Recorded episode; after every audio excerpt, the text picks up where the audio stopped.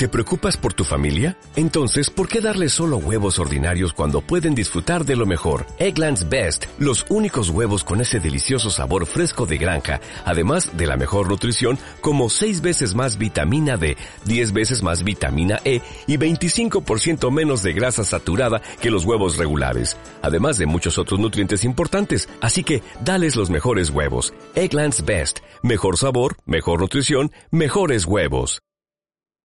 11.35 minutos de la mañana, seguimos avanzando aquí ahora, hoy es viernes, es nuestro último programa de esta temporada y eh, como último día, último viernes de este mes de julio, bueno, pues muchos estarán ya preparando sus vacaciones.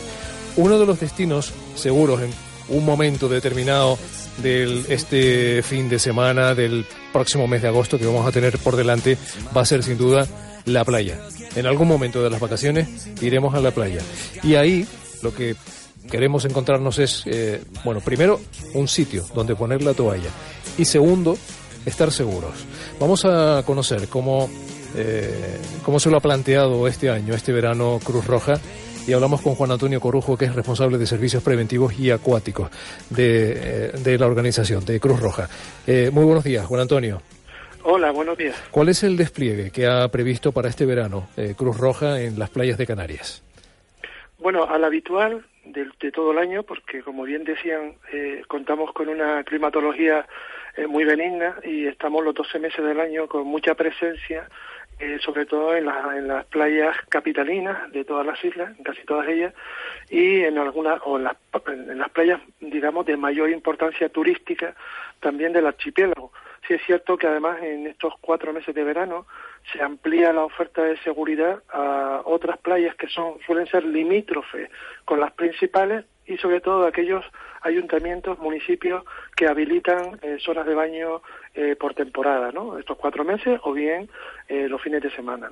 Y es una oferta bastante importante, eh, teniendo en cuenta que estamos hablando, en el caso de la Cruz Roja, de 32 playas en, el, en, todo, en toda Canarias, entre ellas se cuentan con la de mayor afluencia. ¿Cuántos efectivos hay este año desplegados?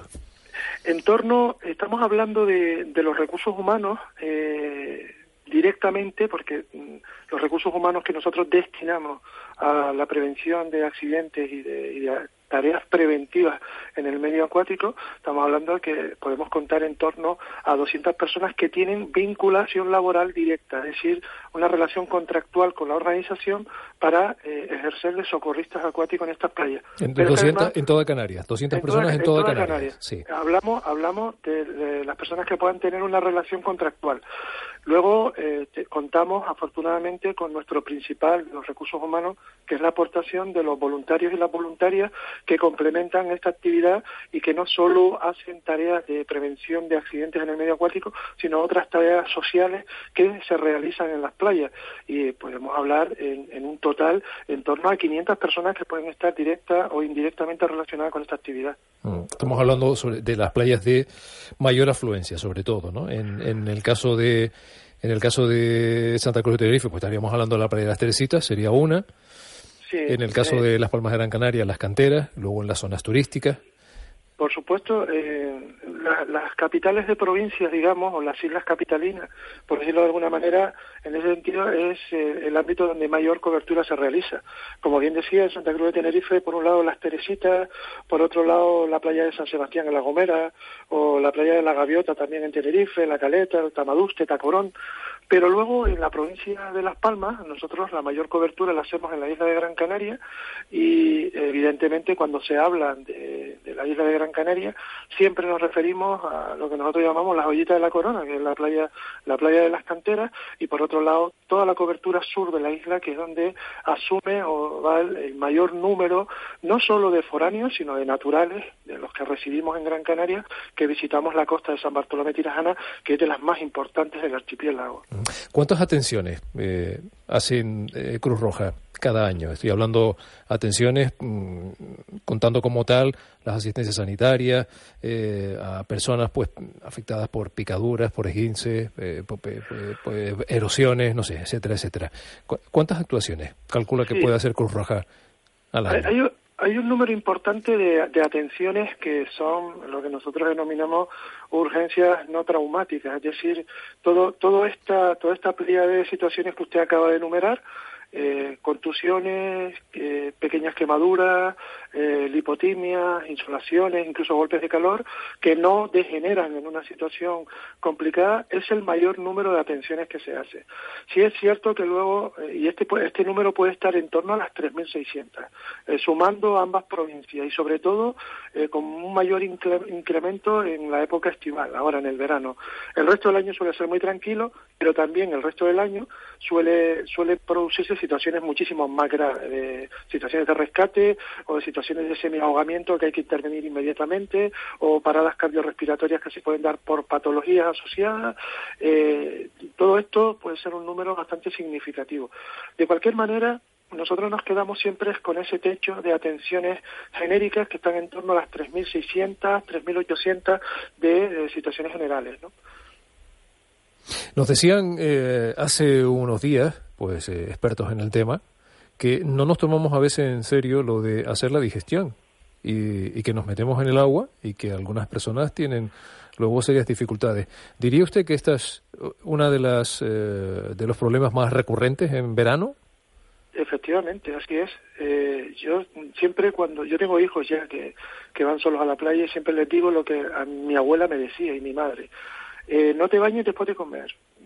Date dos horitas para la digestión. No hagas ejercicios prolongados porque luego esto eh, puede producirte lo que se denomina eh, popularmente un corte de digestión.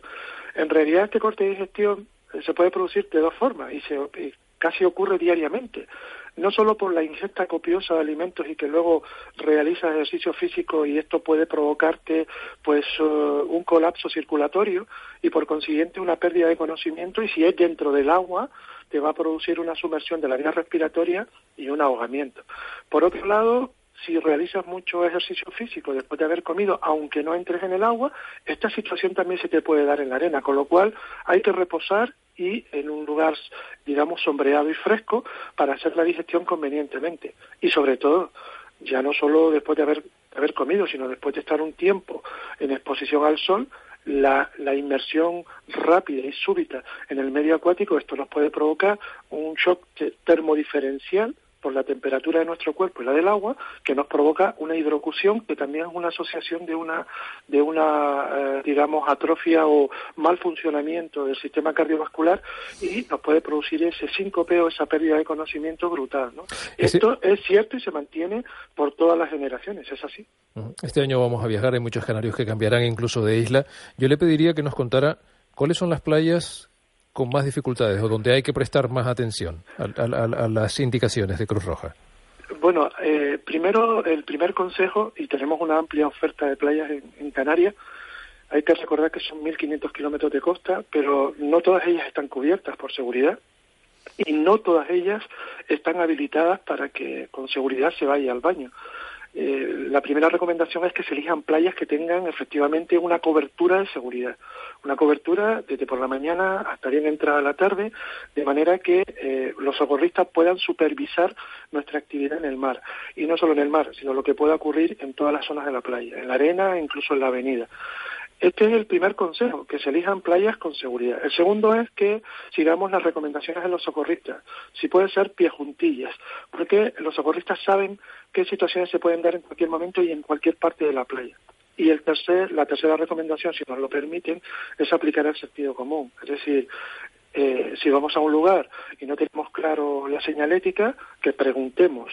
Si no conocemos la zona, que preguntemos. Y si no tenemos a quien preguntar, evidentemente aplicar el sentido común para a la hora de eh, echarnos un baño, que eso no suponga un, pues una desgracia, ¿no? Para nadie. De todas las playas en las que tiene presencia Cruz Roja en Canarias, ¿cuál diría usted que es en la que hay que tener un poco más de cuidado? Bueno, eh, eh, allá donde hay una lámina de agua, y entendamos esto del mar o una superficie de agua, por sí es, es, peligrosa porque es un medio es un medio hostil para nosotros. Nosotros hace ya muchos muchos millones de años que salimos del mar y no es nuestro medio de vida, es nuestro medio de ocio en este caso, ¿no? Entonces allá donde hay una lámina de agua per se es peligrosa. Eh, ¿Qué ocurre? Bueno, pues hay playas con una gran superficie de, de baño eh, que evidentemente si no está bien cubierta con, con un grupo de seguridad, cuanto mayor amplitud de lámina de agua tengamos y mayor extensión tengamos de playa, mayor, más difícil de vigilar es, sobre todo si es de máxima afluencia. Eh, pongámonos que estamos en una franja de litoral donde pueden estar bañándose o tomando sol 30.000 personas.